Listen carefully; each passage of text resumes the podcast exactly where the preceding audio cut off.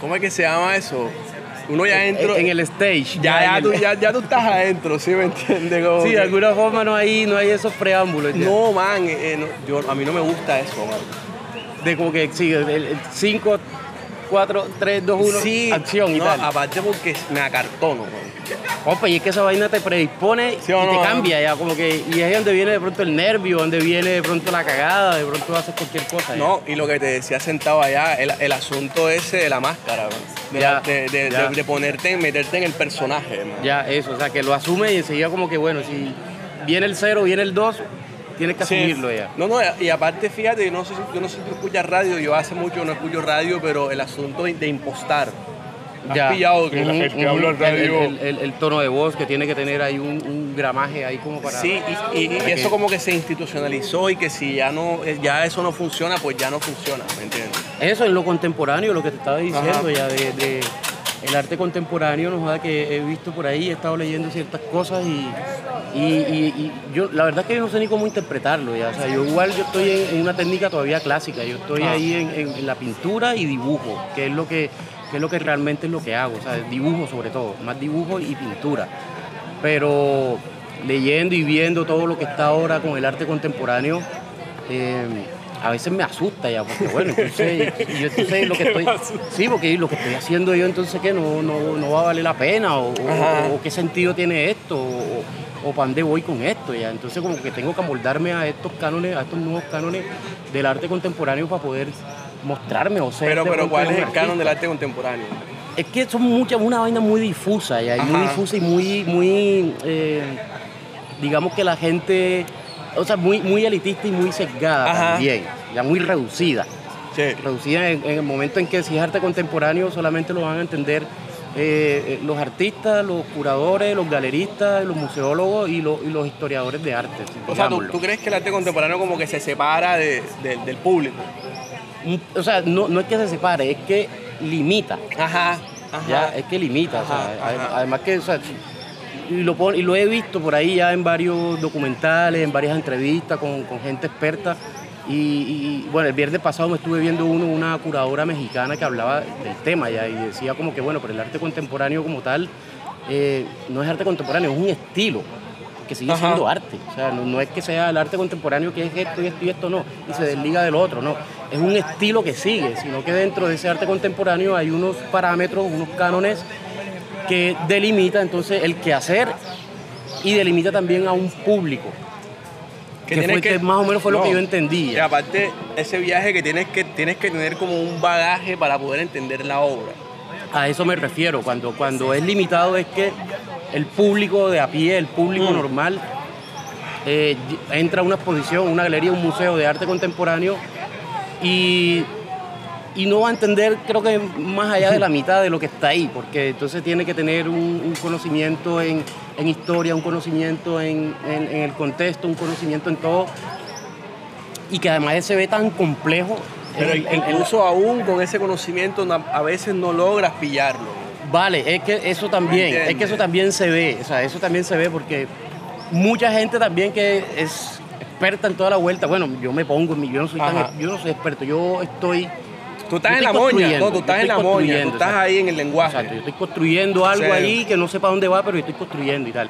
Yo a veces entro y también me enfrento a una obra de arte contemporáneo, a una, no sé, una instalación, un videoarte, una vaina, como que bueno, pero ¿y esto qué es ya? O sea, como, si- si no- si- sí, como que si no me ponen el, el texto al lado para, para que me haga una introducción de lo que, de lo que tiene que Mira. ver, tú quedas azul. Para mí, para mí, para mí tú le diste eh, en el clavo de lo que yo pienso del arte contemporáneo.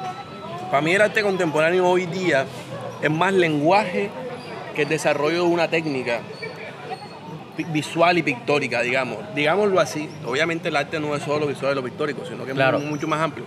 Claro. Pero a veces, si tú no tienes el, el párrafo así gigante que te explique la idea que tiene el artista dentro de la cabeza de qué es la obra, tú no llegas, man. Exactamente. Que tú no llegas, Por eso, que no tienes cómo llegar, Y, ¿me y esa es una, particularmente es una de las críticas que yo le hago, como, hombre, si vas a ser artista contemporáneo, vamos a ponerlo así entre Ajá, comillas, sí, un artista sí. contemporáneo, Sí. ya sea que haga una intervención, una instalación, una, un performance, Sí, algo que de pronto no tenga que ver ni con las técnicas clásicas, que es el, el dibujo, pintura, escultura. Ajá, digamos. sí, exacto, como lo clásico. Exacto, como lo clásico, ya. Que está ahí, tú ves algo y interpreta, pero si es arte contemporáneo, ese el que está pasando hoy en día. eh, siempre lo he dicho, ve acá, mira, este artista hizo esto y al lado tiene un escrito, es- métete a escritor y ya. O sea, métete a escritor. ¿Para e- qué, vas, es para qué- para qué punto. vas a jugar con lo visual? Ese es mi punto. Man, escribe, Eh, Ajá, es, es lo, es lo que yo siempre digo. pero- que escribe un artículo, Ya, escribe un, bacano. métete a historiador del arte, haz una crítica, lo que sea, pero entonces, No, no. para que llegues ahí y que el público medianamente educado te entienda, tienes que, tienes que entonces pasar con una A mí me parece, a mí me, con, con un texto ya. a mí me parece realmente triste y lamentable. ¿Por qué? Porque eh, eh, el asunto del arte, digamos, un arte un, un asunto general, un- hablando generalmente de lo que es arte, incluyendo pues, todas las manifestaciones, tiene que ver con cómo te toca o cómo te sensibiliza, digamos. Y, que, y, si, y si ese mensaje está altamente encriptado, ese arte no vale nada, man. Porque es que no logra el cometido. O sea, porque uno puede decir no que es arte o no es arte, pero uno sí puede decir cuál es el cometido del arte. Mm. Exacto, ¿Me la, entiendes? la- la primera sensación que te da cuando tú ves una obra de arte. O sea, de la- desde el primer momento que tú ves esa, tú ves una obra de arte y si, y si logra transmitirte algo Mm. y tú sentirte de alguna forma, ahí logró algo. Hizo, Claro. hizo, hizo un, un cometido. El cometido. Ya, pero entonces otra de las críticas que también se le hace a- a- al arte actual, al arte contemporáneo, es que, es que está bien mercantilizado. Muy mercantilizado, que ya no importa lo que, lo que, lo que, lo que el, el contenido que está detrás, sino como que con e- esta banana con El marketing con- digital. Por eso, con esta banana con una cinta y esa vaina va a valer 130 mil dólares y te lo Mira, compran. A nosotros, en uno de los videos que ya hicimos, que hablamos con Emir, que él está haciendo como una escultura y tal, él dice que hoy el día el artista contemporáneo se forma más en cómo vender tu obra, en el marketing digital, en una idea de, de- la representación en lo digital, que en la técnica. Emir dice, es posible que un artista hoy día no te se va a pintar una puerta. Parece un chiste. Sí, no, no, no. Pero es que- triste, ¿ves? No, no, no, eso es triste y además que, y, y entre menos sepas pintar, más valor tiene. Claro, porque tienes el lenguaje ahí al lado. Exacto, más valor tiene porque, porque ya, eso, eso lo dicta, porque los cánones del arte contemporáneo lo dictan ahora las galerías, los, los, los- los marchantes y los empresarios. O sea, eh, te pongo el ejemplo, por ejemplo, eh, hoy en día, desde los años 90 hasta, hasta la actualidad,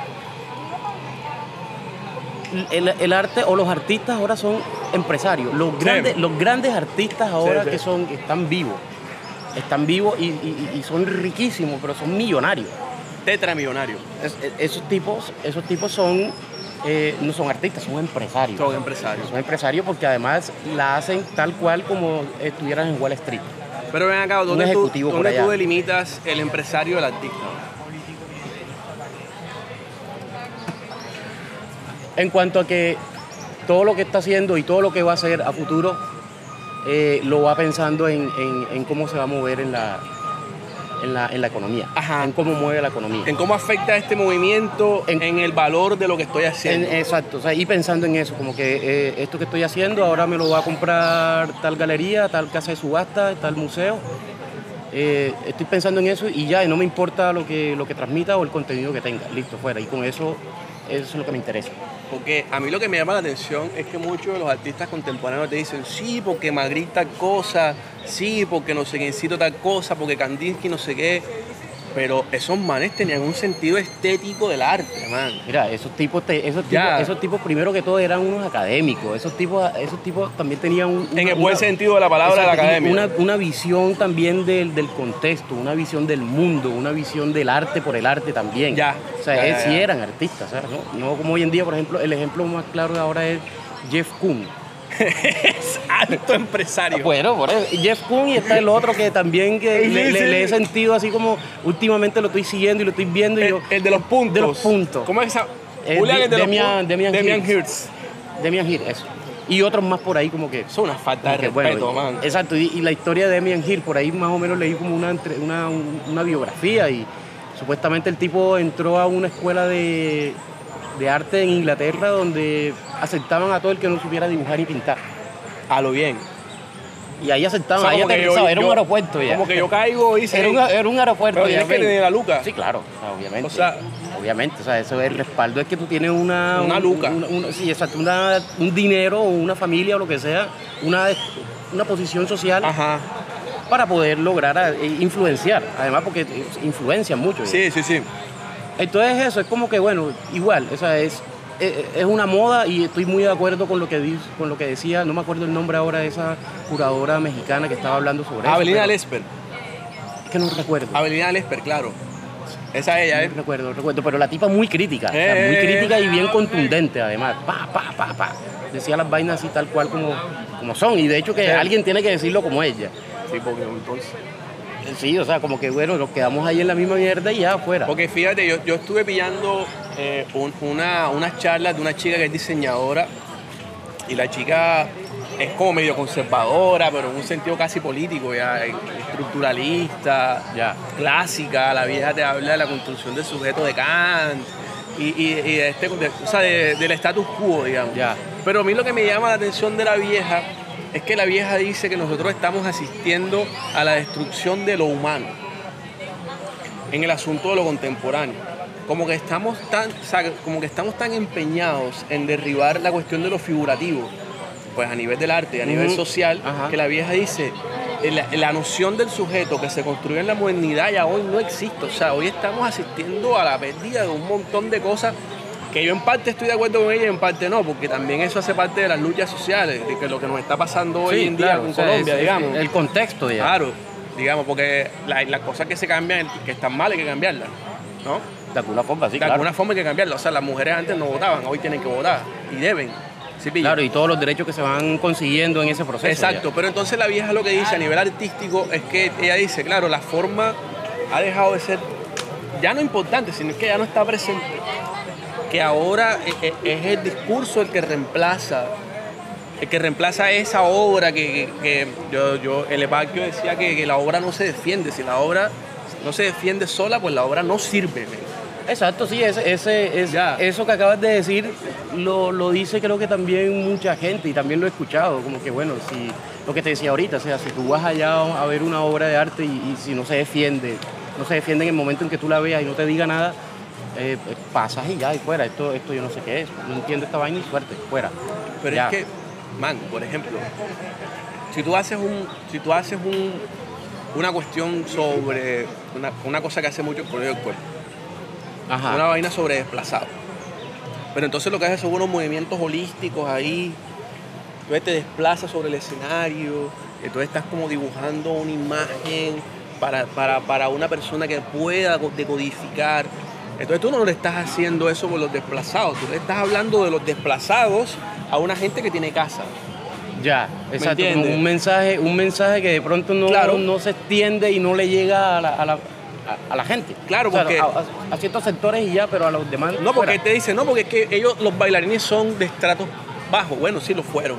Ajá, de algún momento, sí. Ya lo fueron, pero ya no lo son. O sea, ya ellos salieron de ahí y de donde ellos salieron está igual. Exacto, sigue, sigue, sigue la misma problemática. Exacto. O sea, tú lo que me todo. estás es una cosa que vamos a hablar también en, en el próximo sobre lo bello y la miseria. Esa cuestión de romantizar la pobreza. ¿Me entiendes? Exacto. Bueno, mira, pero fíjate ¿Viste? que esa vaina de romantizar la pobreza lo, lo he pensado yo muchas, mucho tiempo, un tiempo para acá. Eh, porque es algo que se está como diciendo constantemente, sobre todo en redes sociales, que es la, es la fuente de información de Eh. la mayoría de la gente hoy en día, Sí, ¿no? sí, sí. Como- y, y pienso en lo que estoy haciendo hoy en día ya, pensando en eso, o sea, en lo que te acabo de decir, de pronto ahí en esa, esa disyuntiva entre lo que es arte contemporáneo hoy en día y lo que es el arte clásico y lo que es el arte eh, comunicativo. Ya. ¿ya? Entonces como que lo que yo hago tiene que ver con eso. De pronto muestra la pobreza, muestra una situación extrema que tienen ciertas comunidades aquí en Cartagena. Y a veces me lo pregunto y digo, ¿será que me estoy aprovechando de esto? ¿O será que, o será que la gente no le va a gustar? ¿O, o- me estoy portando como cualquier otro por ahí, aprovechándome de las circunstancias? Pero después, claro, eh, ahí viene entonces después lo, lo otro, ya como, Ya. no, hombre, yo digo, no, pero si, si lo que estoy haciendo ahora en estos momentos es algo que se tenía que hacer y que la gente tiene que ver ya. Exactamente. Es una cosa, y es una cosa que está ahí, pero que nadie mira. que está señalando lo obvio. Además, Además, que, que tú dices, ey, aquí hay unas vainas. o sea, como que tú dices, bebe. Ey, aquí hay unas vainas, Bebe. bebé. O sea, Sí, eso parece, exacto, ya. El bebe. O Esa, sea, esa palabrita así, mira esta bebé. Bebe. Este man bebe y ahora viene a mostrar unas vainas y bueno, todo el mundo lo ve y todo el mundo lo sabe, pero, ah, bueno. Ah, bueno. Y yo lo que hago, entonces, lo que trato de hacer, entonces, lo, lo que estoy haciendo ahora, que, se, que es la serie esta de Ciudad Parapeto, Ajá, que así se llama, me causó mucha curiosidad lo que tú decías ya de que, oye, ven acá, eso que estás haciendo de e- esa vaina como esas texturas rústicas, de Ajá, corroída, corroída, eso, exacto, exacto. corroída y tal. Y me llamó mucho la atención porque, bueno, tú también lo interpretaste, bueno, no, le- no sé, lo, lo viste de esa forma, Sí, sí. pero que también va ahí, o sea, sí, es, una- es corroído, o sea, es Mm. una vaina de pobreza, De es una pobre. vaina de, de bajo, o sea, de, de- inmundicia, de, miseria. de- abandono estatal, de abandono político, de todo, o sea, de todo. Entonces yo lo que trato de hacer es eso, yo bueno, eh, eh, aquí, hay, aquí hay algo eh, en mi relación que tengo con la ciudad, que una relación así también... Como habitante, digamos. y- sí, como, como habitante y como, y como Y- conocedor también de pronto de, de- de- del todo, ¿no? De, la ciudad como y tal. esa palabra que es mí se me pasó esa palabra ahora, pero como doliente de la ciudad. Esa, Mm. esa es la palabra, como doliente. Exacto, un, exacto, un poco de todo eso, doliente, como, como queriéndola, como preocupado. Y, pero también hay otras cosas adversas ahí que me llevaron a hacer esa, esa serie, esa obra que estoy haciendo, que estoy desarrollando. Eh, y es también como un- una molestia también que yo sentía con la ciudad, o sea, una molestia así, pero esta, esta ciudad me asfixia, esta ciudad vale... Vale, vale verga, man. Sí, esta ciudad vale verga. Man. puta, sí, y, y como fastidiado todo el tiempo De con la todo ciudad. el ya. puta tiempo porque es una, es una ciudad hostil. Es- joder, acabas de decir una palabra bien bacana, que siempre me gusta Es- usarla. ya. os- man, es que es bien hostil. O sea, yo. En todos los sentidos, además. Claro, cuando, cuando tú sales de aquí, digamos, te vas para otro lado, para otra ciudad, para otro país, te dicen, ¿de dónde eres tú? Yo de Cartagena. ¿En serio? Yo, sí. Exacto. Ay, qué rico que vive en Cartagena. es- Yo, lo único cual. que tiene rico es el nombre. Tal cual, tal cual. Y eso me acaba de- y eso me pasó a mí. Ya. Eso me pasó a mí y, y- y con esa con esa frase que acabas de decir, ah, pero Cartagena Mm. es bacanísima, tiene playa, muralla. Y yo, bueno, eh, llega allá y, y, y vívela, siéntela. A ver, Durante seis meses. exacto. Cógete un bus del mercado. o dura dos semanas, un mes, o sea, para ver, a ver qué sientes y qué interpretas después de que estés ahí y que no estés en el centro. Ajá, claro, porque esto no, esto no, no, no es nada. Exacto, que no estés aquí en esta zona, o sea, la Cartagena que, que por ahí también esa palabra que ya me, ya me hastía, de que car- la- estamos la, grabando, la Cartagena eh, profunda. Estamos grabando aquí para que no nos atraquen allá. no, no, pero es real. Exactamente, ya. O sea, Exactamente, ahí está el ejemplo ya. Ha sido, o sea, yo no quise. Ahí man, está el ejemplo, Tú y yo ¿sabes? vivimos por allá. Es, Es que más cuando- fácil que tú y yo grabemos de Por eso lado es que, es que aquí, tú me ¿me dices que no, pero una tiendita así mamando fría, yo anda bacano. Yo me lo imaginé acá como en el campestre, me imaginé una tienda ahí en las gaviotas, me imaginé una Pero es que tienda. esa es la idea, esa es la idea, pero tenemos que lograr, o sea, encontrar un sistema, Pero claro, brindarnos para que no nos fumen. Por eso, pero entonces es ahí donde uno se encuentra con una realidad, pero que nos golpea en la cara y es lo que tú dices, o sea, una ciudad tan hostil que tenemos que venirnos aquí al centro para poder hacer esto. ¿A qué medio? Exacto, para que se pueda hacer de pronto algo ahí. Ya, porque si no, no, no puede. Y, y eso me eso estaba. Yo que estaba viendo ahorita tú, la- las cosas que estás pintando, a mí me llama la atención es cómo resignificas la fachada. Porque, porque vi- viste que muchas veces tú no se conoce al, al argentino este, el que hace Vicky, Nicky, Nicky Pimienta, Capuzoto. No, no, no, no lo conozco. Pero tienes que pillarlo, mantiene un conozco, bueno, personaje. Tú sabes, One Piece, Ajá, González. One Piece, bueno, sí. el original es el vain- Nicky Vainilla. Que man dice, la única manera, o si tú eres rico, ayuda a un pobre, compra una lata de pintura para que pinte su fachada. Ya. Joda, que suena como cruel a No, veces también. ma- o sea, suena como cruel, o sea, imagínate, o sea, el Ya. asunto de la fachada, man. Ya, ya. Eh, Bueno, es que es, asunto de la fachada, o sea, es que, mira, fíjate que habla fachada y últimamente he pensado en ese término fachada tal cual en la obra que estoy haciendo ya. Lo, lo leí, lo leí que lo, lo pusiste. Exacto, pero, pero fue porque ahora en estos momentos lo pensé así como, bueno, fachada, pura fachada. Y bueno, Cartagena también es pura fachada. En el momento en que me, en el momento en que me meto aquí ya como que a construir la obra de Ciudad Parapeto, empiezo con La obra nace en Bogotá, justamente. ajá, la obra ajá. nace en Bogotá. Y, y lo que estábamos hablando ahora, o sea, como que tú te vas para otra ciudad y tal, y yo estuve allá viviendo dos años y todo el mundo me decía eso. Qué rico Ay, Cartagena. Cartagena, costeño y tal, no sé qué, bla, bla. Y yo, ah, sí, bien. Pero entonces estando en Bogotá, yo pensaba siempre en Cartagena. Y yo, bueno, me vine de Cartagena huyéndole ya a esa hostilidad. Y yo voy a, voy a vivir aquí en Bogotá para ver qué pasa. Y bueno, y primero me salía eso, ah, Cartagena y el piloto. Pero claro, Cartagena siempre aquí en la cabeza y empiezo yo como a, en el ejercicio, compadre. El ejercicio de, de- de estar ahí como que ya, y bueno, aquí Ajá. está la disciplina, que es un factor importante Sí. en toda esta vuelta, que bueno, disciplina. Aproveché que también estaba como, Eh, estaba viviendo solo. Emocionalmente estable. Exacto, sí, una, Ya. exacto, una estabilidad y tal. Y yo, bueno, voy Que a aquí aprovechar es aquí. hijo de puta. Sí, pensando aquí, pensando allá, pensando acá. Exacto. Sea, como que ahí con esa estabilidad, yo bueno, tengo la oportunidad aquí de estar en un espacio, estoy solo, nadie me interrumpe. Y empiezo yo a trabajar, a trabajar, a trabajar, y pensando en Cartagena todo el tiempo. Y ahí empieza a salir la, la- la- la- serie, la obra Ciudad Parapeto ya. Tal, tal, tal, empiezo a hacer aquí bocetos, empiezo a pintar, empiezo a salir las primeras obras y tal. Me vengo yo para acá, para la ciudad, en el 2016. Me vengo para acá, me devuelvo a vivir nuevamente y, y aquí entonces continúo, porque la- cuando me encontré con eso que estaba haciendo en Bogotá, dije, Sí. aquí hay algo. Ajá. Yo, bueno, aquí hay Sí, algo. sí, sí. Aquí hay algo que estaba buscando hace mucho tiempo y que esto lo puedo continuar y lo puedo seguir desarrollando a ver qué pasa. Y lo seguí desarrollando. Bueno, me vine para acá, para Cartagena y tal. Conseguí un trabajo aquí en una fundación que me permitió entrar aquí a La María, San Francisco, La Esperanza, a ir allá a Bicentenario, Los de Campos, a caminarme toda esa vuelta por allá y A a, ver una a- a realidad. lo profundo. a la Cartagena profunda. A la comillas. profunda. Que le, le- le he cogido tirria a esa, A la a vaina Cartagena ya. profunda. Eso ya porque eso se han apropiado tanto que ya no saben ni qué dicen. Para no decirle pobres y miserables, man. Eufemismo ya que empiezan ahí a, a, end- a endilgar palabras Ya, y tal. la yo, "Che, pero digan, profunda". digan la vaina como es y ya. Gente O sea, la no Cartagena tiene- miserable y fuera. Que no ya. tiene ni acueducto, man. Nada, marico. O sea, Nada, ¿Qué es eso? nada. Entonces, es, es eso, eufemismos ahí, tal, como que Cartagena profunda.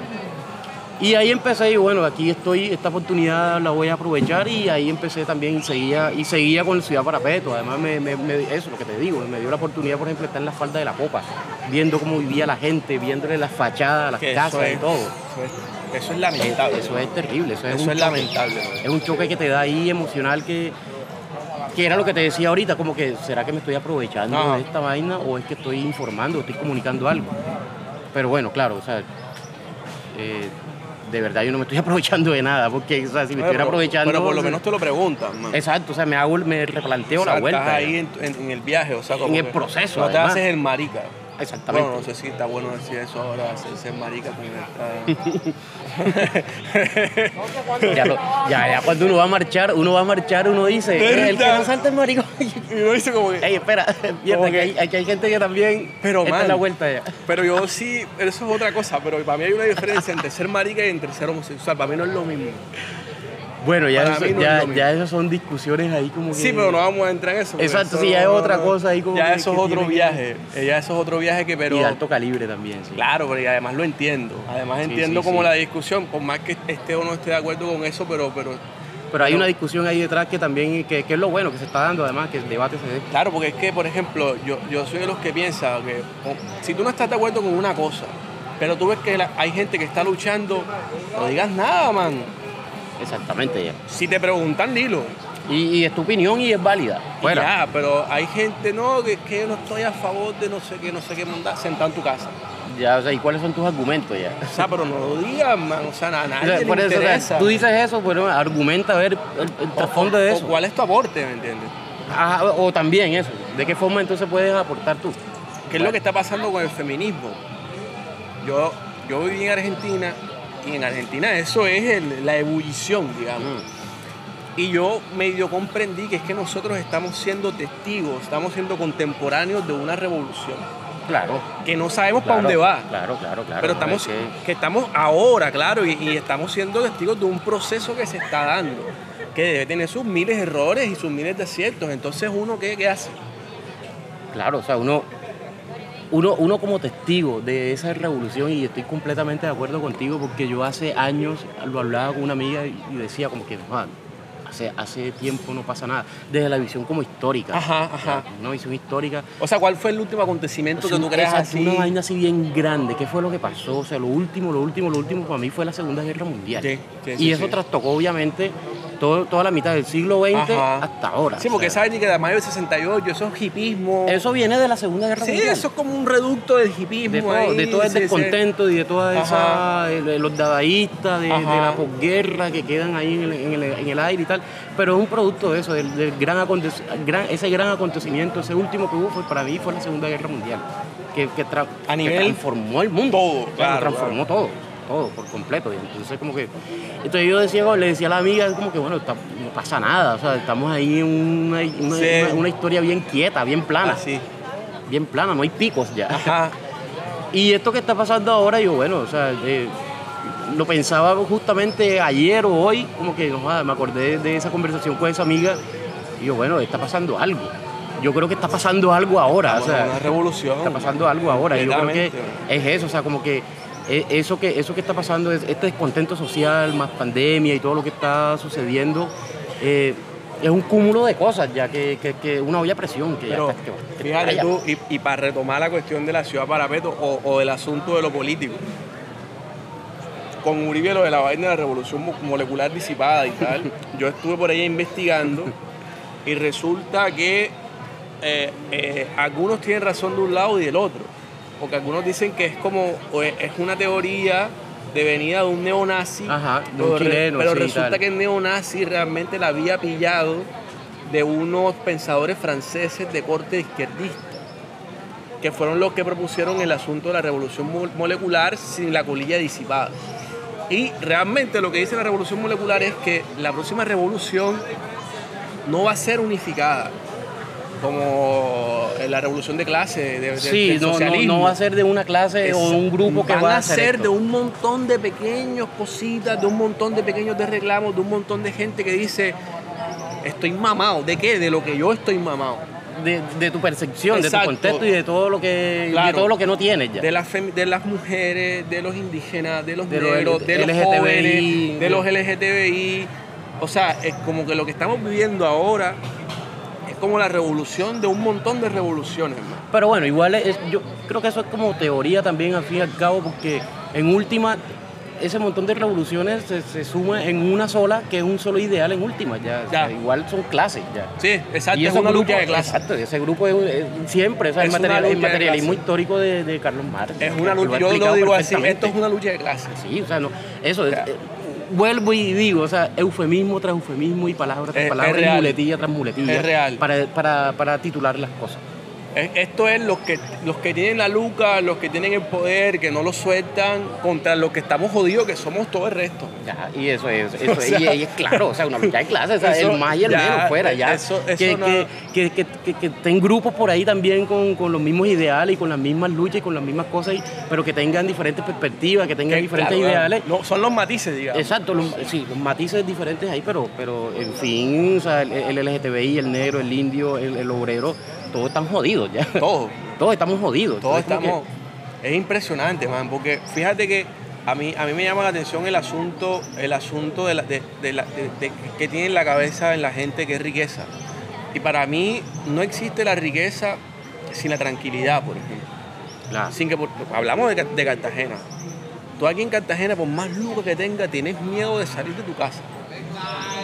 Miedo de salir, miedo de, de que te estafen en un almacén o lo que sea, De porque cualquier cosa, como la, la ciudad como tal, Cartagena es una ciudad también compleja en eso de, de lo caro, o sea, todo No, es te castiga todo el tiempo. Sí, o sea, entonces como que no no, hay- no está esa tranquilidad que tú dices. No, y el turista, man. Que Ujú. dicen, no, que es que esto es una de señal para turista, man. En ninguna ciudad le meten el dedo en el culo al turista como en Cartagena. está diseñada para los turistas que vengan y le meten el dedo. O ya. sea, es impresionante, man. Eh, tal cual, ya, dice ya tal cual para eso ya. O sea, es como que tú dices, imagínate, tú, tú no eres de aquí y tú planeas, ah, vamos para Cartagena. Entonces tú guardas tu luca, trabajas, ahorras. Te ahorras ahí todo el año y en diciembre te viene. Y te vienen. Y te vienen a cobrar en la boquilla 300 mil barras Por un cuatro frías y un pescado, sí. Es la imagen que te llevas después, como que bueno, ajá, y esta ciudad que tanto Eh, su eh. fama de, de, de, de turista y de Ahí es ciudad donde bonita y de el, todo. el parapeto. El parapeto, el parapeto que tú estás, eh, que tú estás trabajando. Esa, en la esa, obra. esa, esa comunicación del parapeto, esa comunicación de, de- de la, de la fachada, esa, eso, eso que, ese concepto, esa palabra que he venido pensando últimamente, que lo he venido agregando, porque como te digo, o sea, igual como todo es un proceso, ¿no? En- Ya, ya, y en claro. esta serie de parapeto fue un proceso que lleva, la empecé, como te digo, en el 2015 que estuve en Bogotá, hasta ahora. Y Ajá. todo, y todo ha sido un proceso Y, ha ido ahí. un proceso metiéndole, metiéndole, metiéndole, Ajá. metiéndole, metiéndole y, y como enriqueciendo la malla. Y, y- ese punto de fachada como que, bueno, llegas tú al punto como, es que Cartagena, en última también, una de la información, una de las, de algo que te comunica Ciudad Parapeto es que con los monumentos, obviamente, con los monumentos que estoy haciendo, es una ciudad de fachadas y ya. Ya. Porque es la fachada que también te muestran acá en la perimetral, eh, con una, y, y lo, lo- lo digo directamente con una campaña que hizo la alcaldía, creo que fue de Pedrito Pereira, hace dos años. Vamos a ayudar a la gente de la perimetral, vamos a regalarles pintura para que pinten sus fachadas. Ya te dije, ¿viste? Por eso, sea, como que- ¿Viste? y yo, ah, y, y claro, y toda esa vaina la tuve, y yo, no joda, y yo, puta, esta vaina que estoy haciendo me, me- además, o sea, uno encuentra cosas por ahí que se le va gustando más y se le va como ¿Qué, qué la tú piel, dices, ya. puta? Como que bueno, por ahí es, ya por ahí es y, y- y la voy a continuar y no sé dónde, va a terminar Ciudad Parapeto, pero la Pero voy a hacer. arrancó. Sí, no, ya, ya arrancó y está en el proceso. Es, es- pero es que tienes material, papá. Tela para cortar, tela para cortar, pero enorme. No, y, aparte, tú has- tocas una cosa que a mí, bueno, el que me conoce a mí sabe que yo, que yo tengo un cero problema con el patrimonio. Con Ya. la idea de patrimonio. Ya, ya, ¿Me entiendes? ya, Con la idea del, del patrimonio, sobre todo el patrimonio esto, ya. esta fachada. A mí, a mí, por ejemplo, como cartagenero, a mí, ¿qué me identifica con esa fachada? Bueno, eso es otra, eso es otra vuelta también importantísima. Y es que cuando hablamos de patrimonio, obviamente la palabra patrimonio, ¿qué se te va? A mí me viene a la mente como la patria. O sea, la patria, lo que somos. Esto es lo que nos identifica. Rubén Blades dice que la patria es un sentimiento como mirada de bien.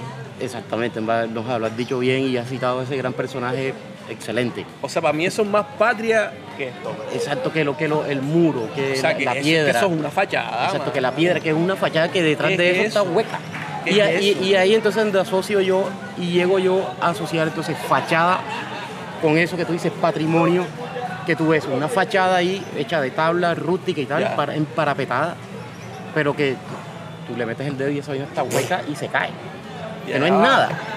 Y no es nada y no, y no, y no la identifica. Yo Que- creo que mu- muchos cartageneros no se identifican con nada de Es- esto. Es que es imposible que tú te identifiques Para con nada, no, porque no hay un, de hecho que no, Es que no tenemos dignidad. es, no, esa mentalidad colonialista también que se han encargado las élites, la academia, todo lo demás, que han encargado de que, de que nos, nos comamos ese cuento de, de eso, de patrimonio, eh, la fachada, la estatua, la muralla, el balcón. O sea, nos tú- comamos ese cuento y nos quedamos ahí y no, no escarbamos. Exacto, a mí, a mí me cuesta, por ejemplo, a mí me cuesta llegar al asunto de la cartagenidad cuando, cuando asocian la cartagenidad con, con la ciudad histórica. Es que Cartagena siempre, es que esa es la vuelta también, y eso, eso es uno de los grandes problemas ya. Como yo, lo único patrimonio de Cartagena es la miseria. Por eso, exactamente Claro, ya. que no hay Exactamente, más. ¿qué es lo que, qué es lo que identifica al 80%, el La 90% de los miseria, cartageneros? la La puta pobreza la la que estamos pobreza, metidos, ya. Ya, el, el abandono estatal histórico que hemos estado, que hemos estado siempre ya.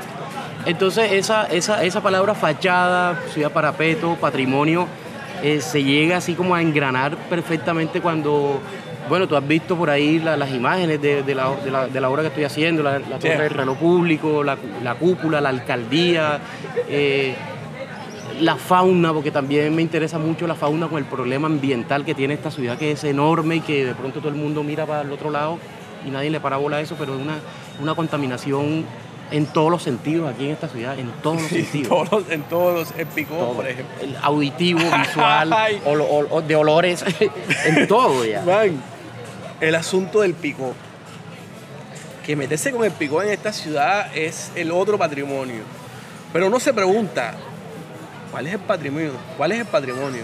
Que yo no pueda estar en mi casa un sábado en la tarde y verme una película en la, terra en la sala de mi casa porque tengo siete picós al lado que no me dejan ni pensar. Eso es patrimonio, man.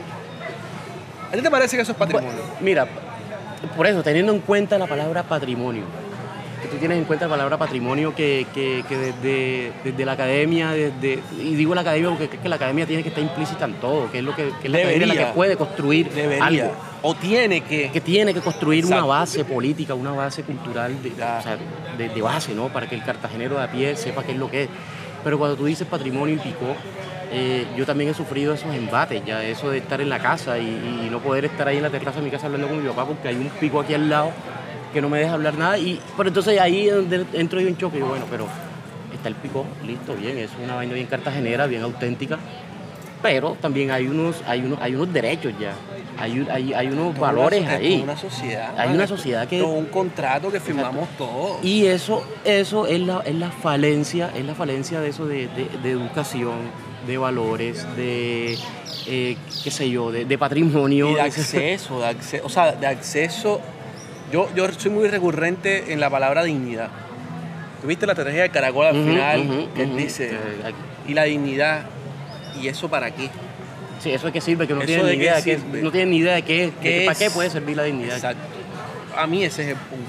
Pues, ¿qué pasa? Una persona que siente que su individualidad no es nada, ¿cómo tú le vas a exigir a una persona que su individualidad no es nada que respete la tuya? Exactamente. No hay cómo, Exactamente, entonces, que no tienes por Es eso, dónde o sea, darle. a la falta de dignidad, Claro. a la falta de educación, a la falta de política, a la falta de, de todo, eh, salen esos casos ya, salen esos casos que, que aún así son valiosos porque es una cuestión bien auténtica, el- sobre todo en el pico, en la champeta y tal, una vaina muy auténtica, muy cartagenera, que, que, que sí puede ser el patrimonio inmaterial, que es con lo que se identifica de pronto ese 90% de personas eh, de a pie de aquí de Cartagena. Que es, que es el, el- Y, eh, y es, la ciudad exacto, completa. Es la ciudad como tal, ya, es la ciudad popular, el popular, el populacho, el pueblo como tal es lo que se identifica con eso.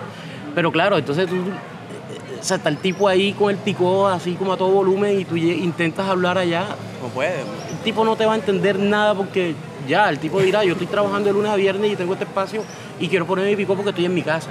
Exacto. No, no, y, y hasta dónde llega su casa, por ejemplo. Eh, ajá, exacto. sea, como que- Hasta dónde llega tu casa, hasta dónde llega de pronto la- el- el- los decibeles ahí del volumen. o- Pero, pero es que no importa, porque es que no hay dignidad, man. O sea, e- e- el ente, volvi- volviendo a ese, a la construcción del sujeto moderno, de, de- de pasar de, de Dios Ujú, por encima de ujú. todo al hombre, y al hombre como, como, como sujeto de derecho, que ese sujeto de derecho aquí nunca existió, man. Es, o sea, es que nunca. es que a nosotros pasamos del, del feudalismo al feudalismo al de mercado. Al capitalismo, Hombre, al capitalismo, de una. Pero esto no es capitalismo. No, por eso, o sea, el, el capitalismo que trataron de meter de aquí a la Exacto, trompada. exacto, un feudalismo de mercado. Sí, o sea, una vaina que todavía era lo que debería pensar yo. Un proceso, no. un proceso que se, inter- se interrumpe aquí cuando en la llegada de los españoles y tal. Aquí había ya unas civilizaciones que venían haciendo lo suyo, como sea, pero lo como, venían como haciendo. lo venían haciendo, digamos. Ya, entonces llegan aquí, interrumpen ese proceso, tratan de meter unas cosas ahí. Y, y claro, eso. Por la eso- peor eso- vía, la a lo- a- religiosa. lo- no, religiosa, lo militar y todo, lo político Sí. y todo, o sea, pero lo, lo meten así como a, empujones.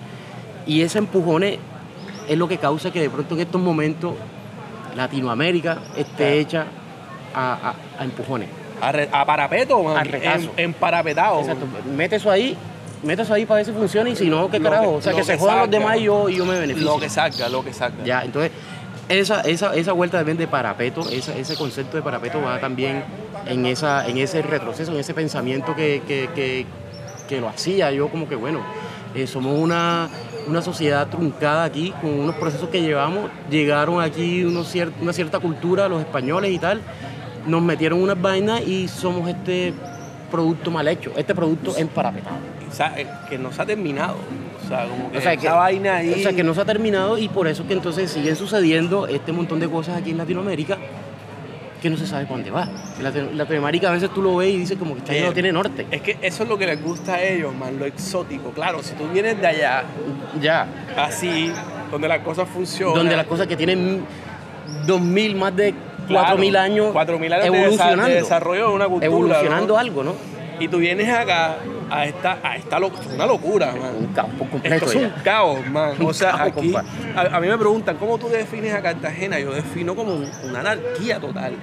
Pero no en el sentido político de la cooperación. No, No, no, no, la no, no. anarquía de aquí o haces lo que te da la puta gana o no tienes para dónde darle. Esa- exacto, o sea, o, o te unes allá a eso o te mueres en el camino y, y te lleva. Y ya, o, y te atropella, ya, fuera. O, o- o qué, ¿me Ya. entiendes? Y por eso es que vienen entonces todos esos casos de intolerancia, todos esos casos de el vivo vive del bobo y, toda, es- esa, y toda esa política, esa mentalidad cultural que llevamos con eso, como bueno, ya, yo soy vivo y me aprovecho de esto y, y suerte, es, mi- es mi, me aprovecho yo y ya, y Ya, fuera. ya.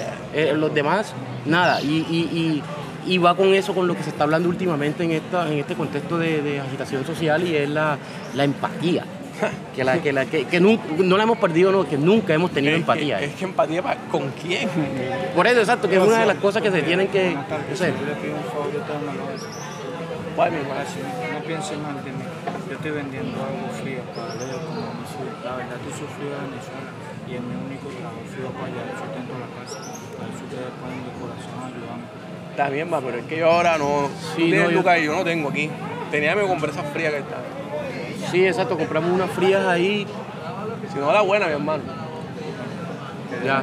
Suave, hermano. Todo bien. Siempre Éxito. Éxito. Eh, viste, tú. Ay, ¿qué, era lo que te iba a decir? Mira, justamente estamos hablando de todo este montón de cosas y hay un reflejo aquí vivo. Y ahí está, man. Pues es que, bueno, ¿y qué hace uno aquí? Porque tú, te, tú, o sea, tú, tú dices, bueno, la, la culpa de la situación es mía, que yo no le compré a él la botella de agua, o, o la culpa, es o, o de quién es la culpa. O sea, ya hay que buscando así culpable. ¿Quién dio es- la orden, como dicen por ahí?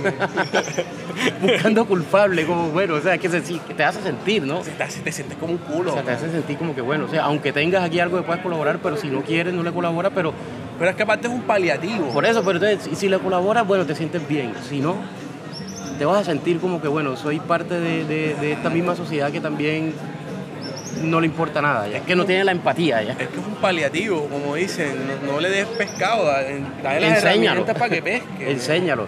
Eso, Eh, o eso sea- es lo que te decía, la, la- la falta, la ausencia la falta de todo. Y, y- y yo ahí sí culpo, yo ahí sí culpo es, es, es la, es la tradición, esa tradición histórica que ha tenido esta ciudad, en este caso Cartagena, y, y es esa historia que, nos, que llevamos aquí en el hombro. Esa historia, esa mentalidad colon- colonizada, esa mentalidad de, de las élites y, de- y, de- y del negro y el indígena abajo, que es el que tiene que servir. Eso, se, eso se, se instrumentalizó, las élites lo usaron para hacer sus cosas aquí y mantenerse hasta hoy en día en No, esa están. diferencia. Por eso, y mantenerse, o sea, como, Y ahí están. ¿cómo les ha funcionado y cómo los ha hecho? O sea, son unos genios. Aprovecharse Tremendo, de man. eso, aprovechándose No, de eso. y ya. cómo sostienen eso, man. Y, y lo mantienen ya, entonces No, como que...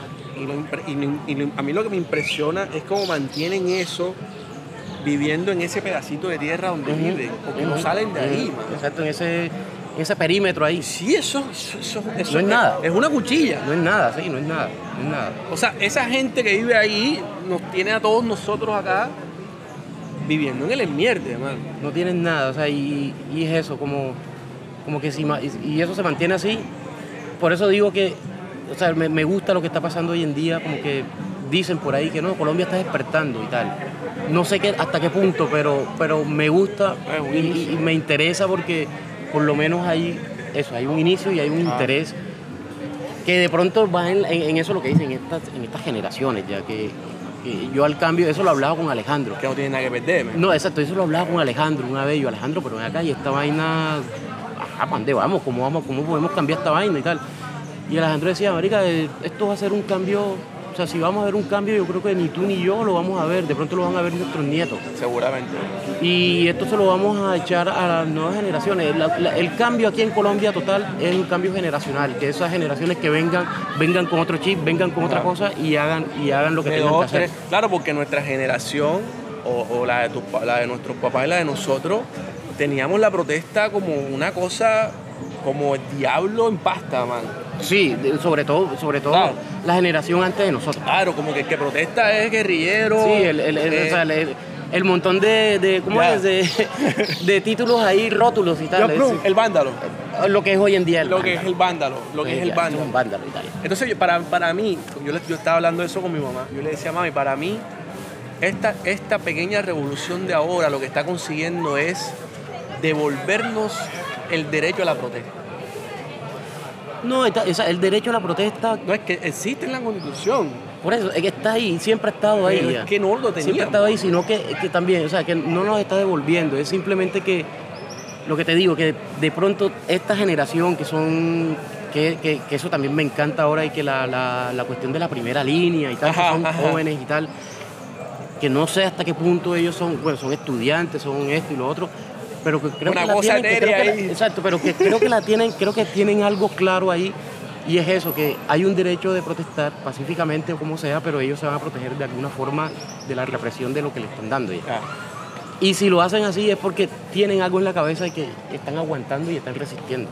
Que- simbólicamente incluso también. Sí, y en todos los sentidos. En todos los sentidos, O sea, sí. en todos los- Y ahí entra el arte también, obviamente, a hacer su papel, porque el arte es importantísimo en todas ahí un, estas vi un Max. Steel de primera línea, man, lo pillé. por- Ya, yo también lo pillé y esa vaina es genial. Pero yo antes, yo antes había pillado, yo antes había pillado el- no el mastil de primera línea, sino que, que el de gente de bien y tal. Ajá, ajá, ajá. Y esa vaina y yo no joda, le sacaron un, un muñeco articulado de gente de bien con los con, su- con sus aparatos ahí al lado. ya. Viene con su pistola, su metralleta, sus gafas y su gorra. Y sus pantalones y tal. Esa vaina me cosa que cool y yo no joda, marica, la gente cómo se inventa las vainas, que es Man, a, mí, genial. a mí me encanta, a mí me encanta, a mí me encanta ese, ese poder de, de sátira, de, de, de- Exacto, ya. de, la llaga, de, que, que hunde ahí el dedo, ¡bang! así, man. Y eso yo creo que llega más todavía a la gente. o sea, creo que la gente man. se, se absorbe Bueno, más de eso, hecho, ya. de hecho, estamos pensando hacer uno con, con Raúl Puello Ajá. sobre la idea del meme como herramienta política. Sí, porque el, el man está metido en eso. Claro, sí, sí, es un El gran man- memero. El man. man tiene esa vaina en la cabeza y, y también tiene esa frase de todo debe arder. Porque ahí, ahí voy, ahí voy con, con esta cuestión de la Oye, cadena. la- Esa fría que. No, eh, papá, es que esto aquí es así. Bueno, Esto- esto, ahora para ti no hay. es la única que hay. No, pero tú qué tienes miedo al, al éxito, güey. Al éxito. Compa, están guardando gente ahí ya. Bien catalino. oye, como, oye, como están torturando a la gente en el éxito, man. No, esa vaina que- es que. Marica, bueno, es que yo- no me sorprende además. O sea, es que no me sorprende. no Claro que, que si no- ellos, ellos son, man. No me sorprende nada. o sea, Es que por eso ahí volvemos a cu- la cuestión de- de- del asunto de la clase, man.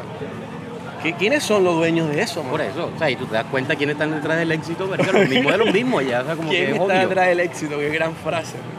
Es obvio ¿Quién del está éxito detrás del éxito, man? O sea, Vas a ser exitoso, bueno, tú eres un éxito, ¿no? que, que- sí, man, que, que vaina tan impresionante porque es que no- nosotros, y, es como que, y, y es el sistema, ¿no?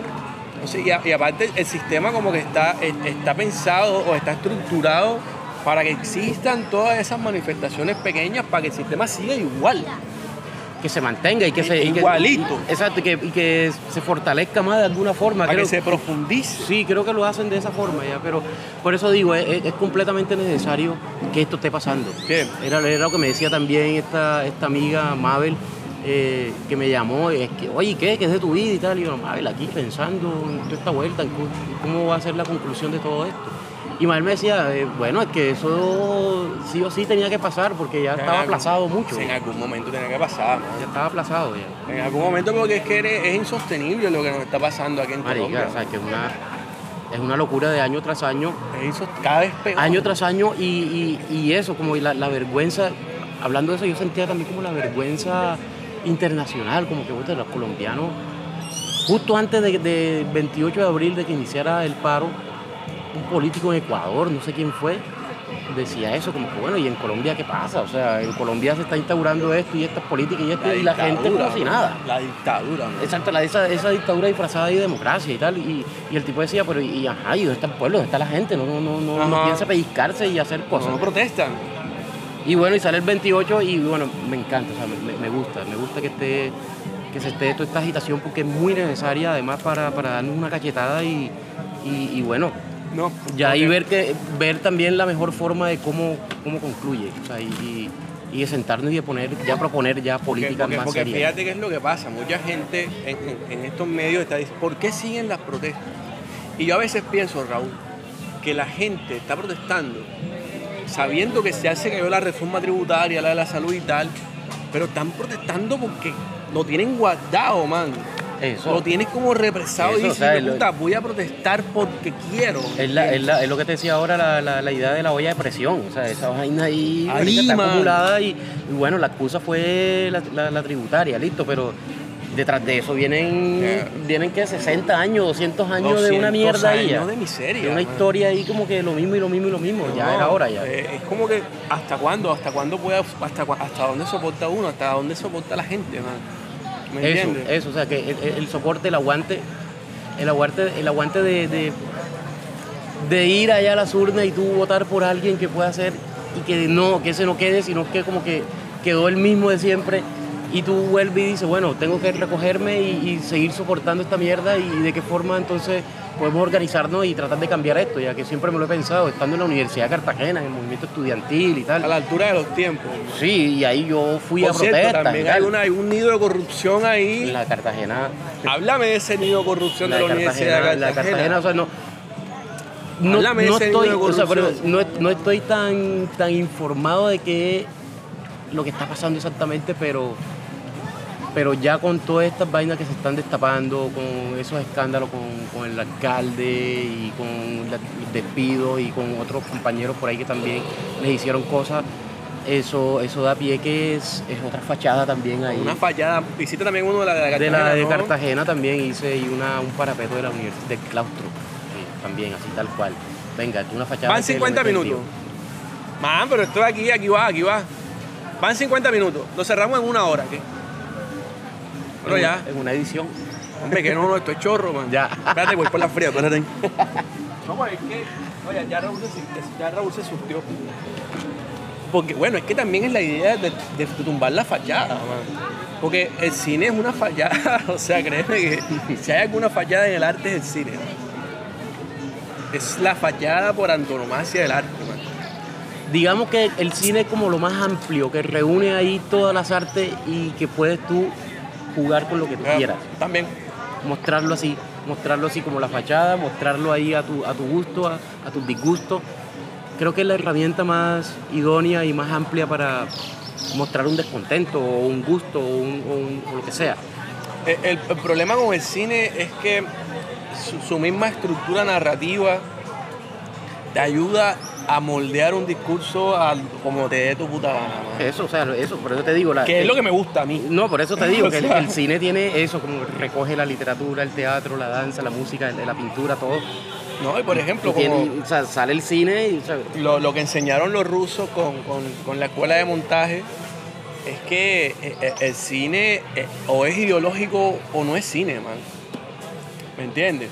En, en un, Ya. en un asunto estricto, digamos, de- de- de- de- del arte. ya.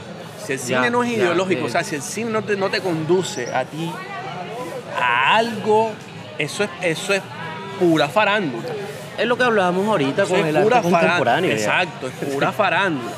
Ahora, yo también soy muy puntual con eso. Una cosa es que, es que tú sabes que tú, que tú tienes un mensaje y que tú sabes que contando una historia logras llevar ese mensaje. Y otra cosa es que tu mensaje sea el fin, el medio y el inicio. Porque ya eso es una burda publicidad, es Ya, una burda propaganda. ajá, es lo que hacen ya. Ya eso no es arte. O sea, eh, es que justamente, o sea, es justamente se equipara, o sea, igual el cine como arte también está en esa, en esa, en ese choque contemporáneo, o sea, como que, que estamos viendo hoy en día, o sea, puro, puro cine, ese, ese cine comercial grandioso de Hollywood, que es lo que te muestran un montón de cosas que, que creo que particularmente Hollywood también tiene una crisis que se le acabaron los guionistas, se le acabaron los escritores, Que migraron, migraron a Netflix. e- emigraron a otras plataformas y, y- y entonces reencauche tras reencauche y no hay una historia original. Hace 12 años estamos viendo superhéroes. Exactamente, por eso, o sea, ahí, y ahí va, ya como que O bueno, sea- ¿y entonces qué está pasando aquí? O sea, ese cine grandioso de Hollywood que en un tiempo Me- mostraba me- ese cine. no, me gusta, me gusta que lo hayas dicho porque mucha gente. Vi- vi- vi- Viste que la, la gente a veces como que no, no sabe separar los espacios. Dice, ah, sí, gringo, el imperio gringo por su cine malo. ¿Cine qué? Compa, esos manes tienen cine bueno. No joda. Esos manes lo que tienen es buen cine. Eso más de lo que tienen es buen cine, man. O sea que una cosa es Hollywood Ajá, como industria ajá, ajá. y otra cosa es el cine gringo. Como la industria independiente también. Man, el cine gringo es fantástico. Sí, tiene O sea, un montón de vainas El ya. cine, de hecho, Truffaut es Truffaut por el cine gringo. El man que migra acá a México con, con- se Eh. encuentra con, con- No jodas, se me olvida el nombre. Buñuel y Ajá. después ahí va Hollywood, sí, claro. Es que de hecho, de hecho, la revolución, la revolución de la, de la nueva ola del cine francés es eso. Que Truffaut dijo, ven acá, que, que- que es lo que estamos haciendo nosotros acá, man. Bueno, y eso viene, y eso viene, la, la, la, la nueva ola del cine francés viene de ahí de la Segunda Guerra De la Mundial. Segunda Guerra Mundial. Entonces sí coincidimos eso- que ese ya. fue el último gran... Una, una, un acontecimiento apoteósico así que trastocó todo. Y ahora la revolución feminista, man, porque yo lo llamo así. Yo lo llamo revolución feminista.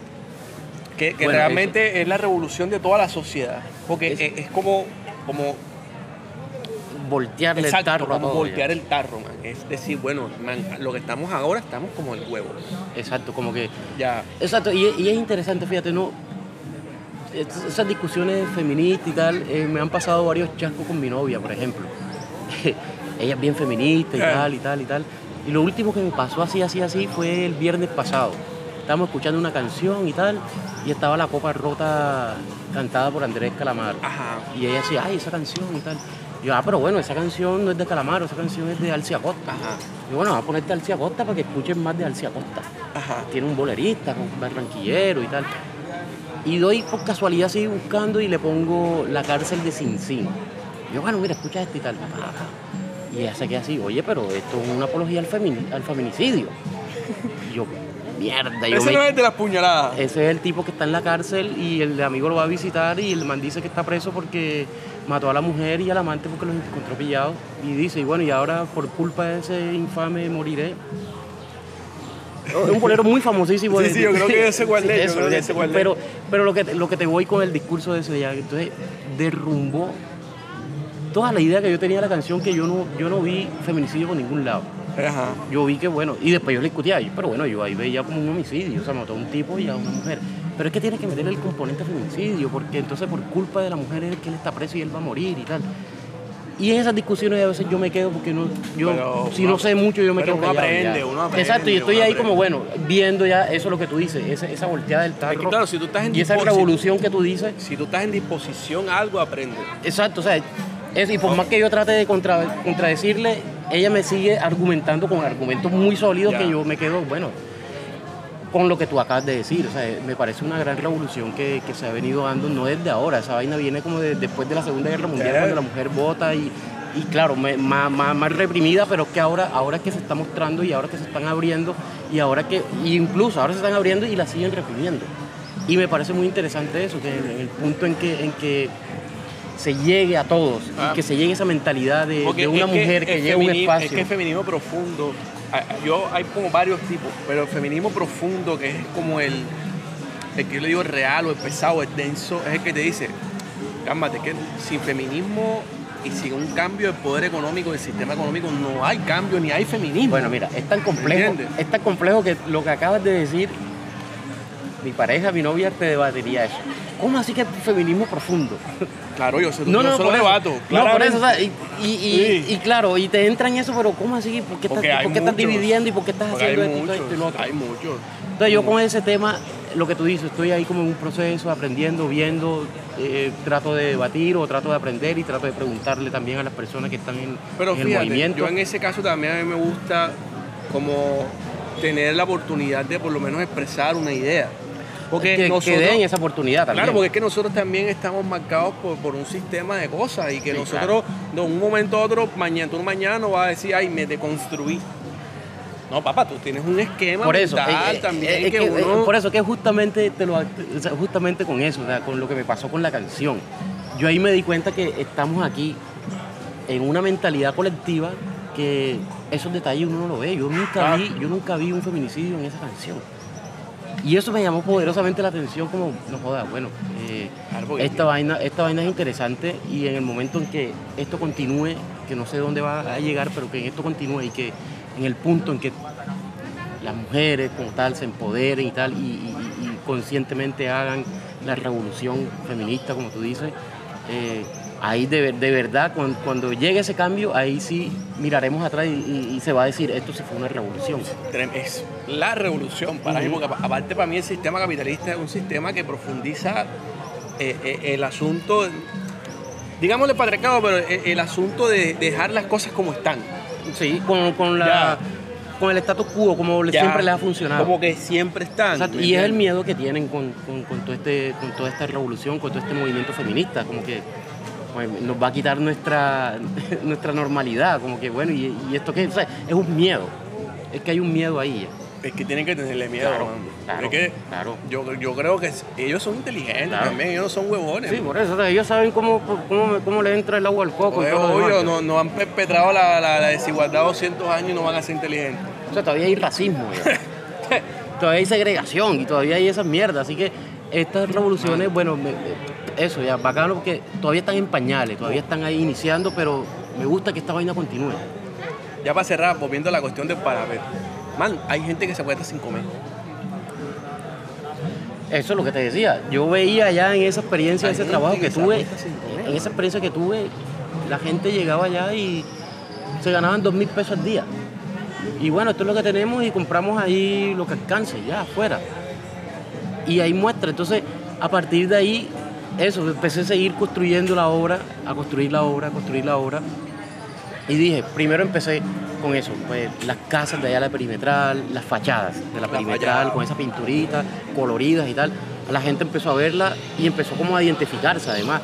Además porque lo pensé también con esa idea contrapuesta del arte contemporáneo. Yo, si yo voy a construir algo aquí, que siempre lo tuve desde el comienzo, yo digo, esta vaina quiero que la gente, por lo menos la gente de Cartagena, la gente de a pie, el, el público normal, quiero que cuando la vea se identifique y la entienda. A eso le aposté también. Y está bastante claro, man. Exacto, que sea claro, que no, te, que no tengas ahí el mamotreto al lado escrito. Exacto, man, que no tengas que ir a Harvard para entenderlo, man. Exacto. Y incluso yendo a Harvard no lo entienden. man. Exacto. O sea, tan. Entonces como que eso fue una de las cosas y a partir de ahí empecé a construirla. Y yo, bueno, viene Ciudad Parapeto, tal, las casas de la perimetral, le empecé a meter los animales, con la vuelta que te dije ahorita de, me interesó también como la fauna local, como que, cómo, cómo, cómo, se, cómo, cómo también se, evidencia la, digamos que las falencias o- o el maltrato animal en todos los sentidos. Y empecé a ver eso. Cartagena es una ciudad bien contaminada en todos los sentidos y empecé a meterle la fauna, a emparapetar los animales, con, esa estética de tablas y de rústico y tal. Pa, pa, pa, pa. Y por último dije, bueno, voy, voy para el centro, voy a emparapetar todo hijo de puta ciudad. Y fue lo que dije, voy a emparapetar Cartagena. Voy para acá, para el centro. Exacto, vengo para para vengo pa acá al centro y aquí hay unos monumentos bien bacanos. Voy a emparapetarlo. A mí me encanta, man. A mí, la que a mí- me gusta en pil. Man, gracias por la charla. Vamos a brindar con Águila para que nos patrocine el video. No, o la censura. O, o la parapetamos. Compa, pero me pasa el video, la imagen y yo le pinto ahí un- una tablita ahí ya afuera. Compa, lo bien, marica, lo bien, lo bien. Ey, no, bacano, marica, bacano, No. bacano, bacano. Esta habladera mierda sí también es muy buena. Es que ese es el beta, amigo. es Es que, muy buena. ya, ya, ya.